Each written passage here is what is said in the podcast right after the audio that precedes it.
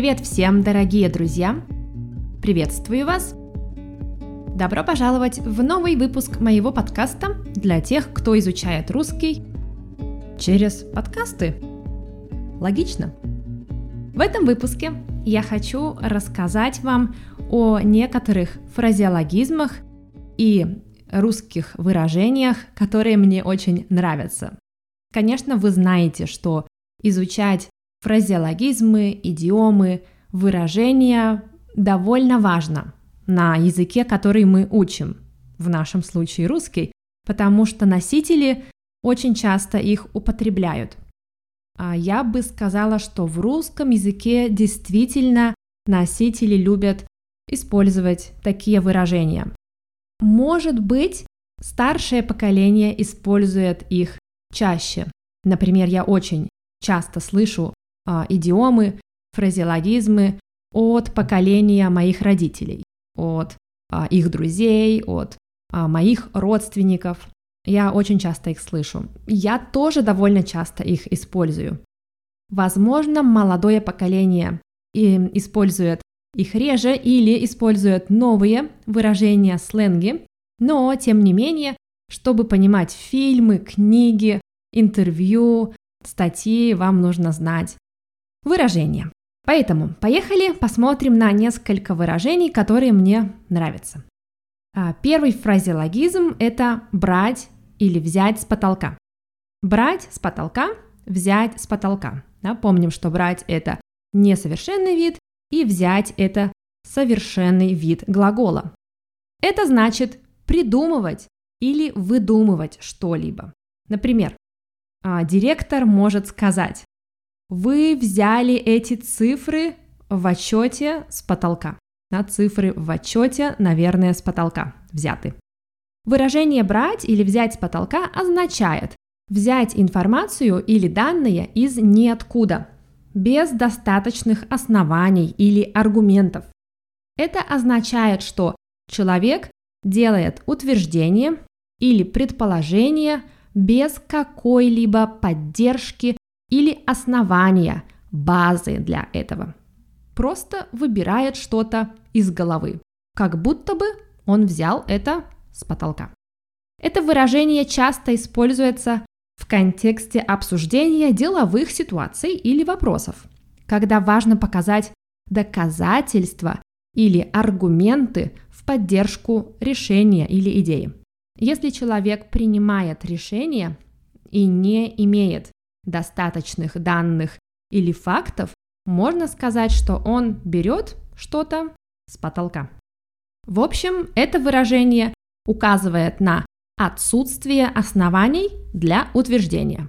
И это может означать, что утверждение может быть неверным или ошибочным. Примеры.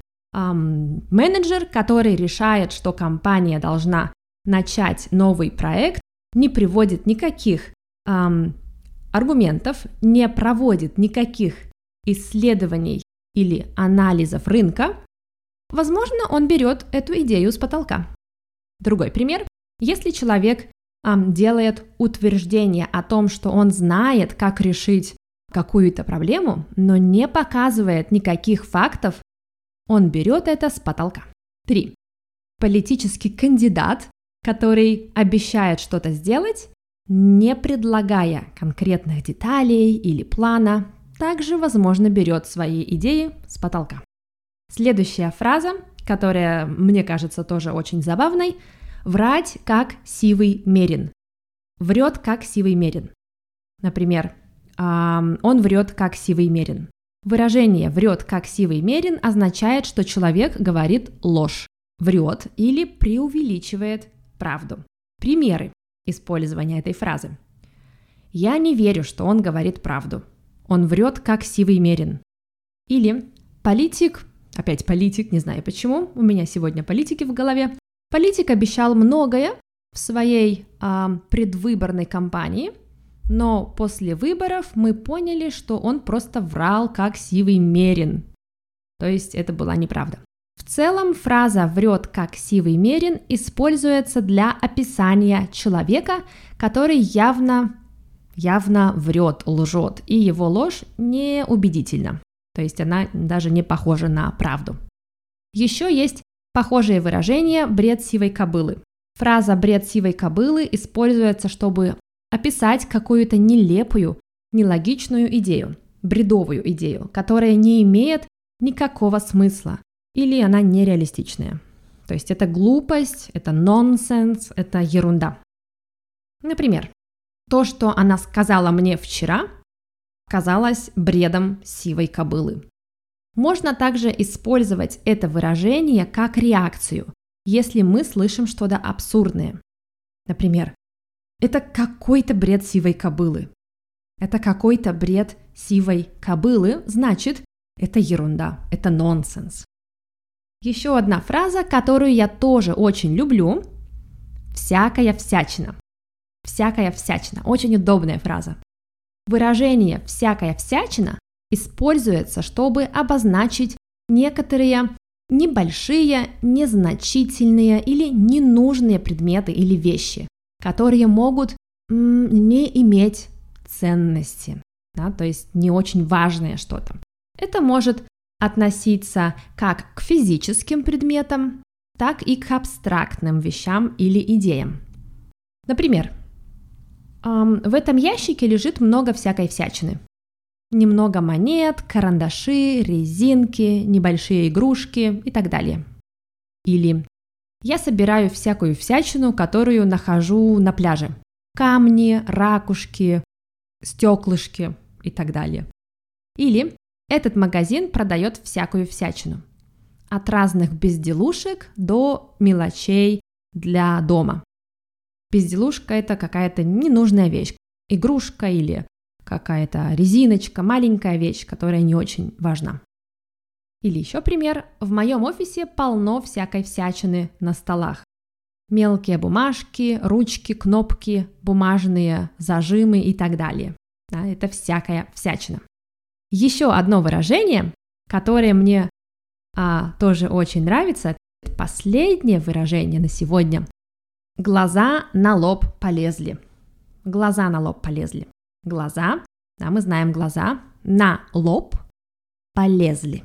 Полезли это как пошли, но очень медленно. Обычно мы используем это выражение «глаза на лоб полезли», чтобы описать удивление, изумление, испуг или шок, вызванный каким-то событием, ситуацией или поведением другого человека. То есть в этом выражении мы имитируем движение глаз. Когда мы удивлены, мы широко открываем глаза, да? Вот и они как бы едут вверх.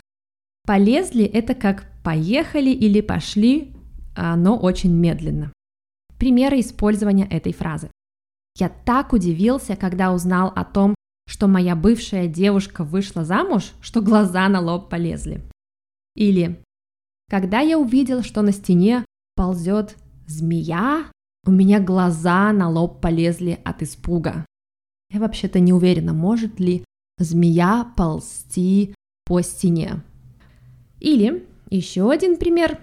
Когда я сказала друзьям, что выиграла в лотерею, у них глаза на лоб полезли, то есть они были удивлены.